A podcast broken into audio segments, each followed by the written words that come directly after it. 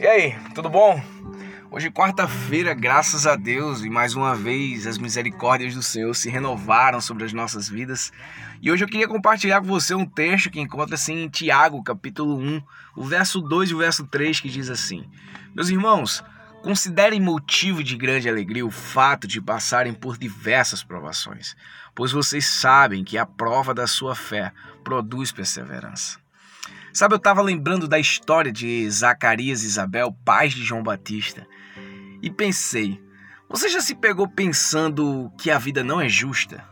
Isabel, prima de Maria, poderia se identificar até com isso. Durante anos, ela e seu marido Zacarias não conseguiram ter um bebê. Mesmo sendo um casal honrado e cuidadoso em seguir os mandamentos de Deus, naqueles dias a infertilidade era considerada vergonhosa. Imagine a dor e a confusão que eles devem ter experimentado quando perceberam que nunca seriam capazes de ter um filho. Eventualmente, na velhice, Isabel deu à luz a um menino que preparou o povo de Israel para o Salvador do mundo. João Batista veio e trouxe alegria para esta casa.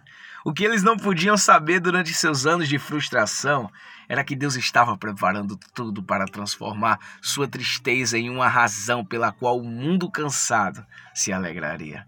Provações não são algo a se menosprezar, mas por Jesus ter vindo à Terra, nós podemos ter a confiança que as nossas histórias não terminam em sofrimento. Deus entende intimamente suas dificuldades e Ele não desperdiçará a sua dor.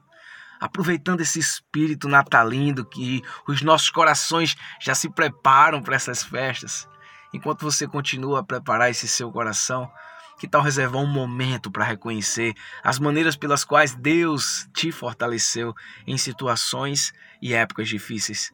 Alegre-se por ser conhecido pessoalmente por um Salvador que simpatiza com o seu sofrimento e peça a Deus que lhe mostre como ele está usando as suas dificuldades para a sua glória e para o seu próprio bem.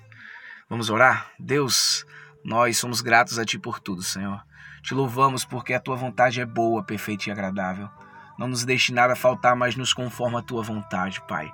Em nome de Jesus, é isso que eu te peço, é isso que eu te agradeço. Amém. Deus te abençoe.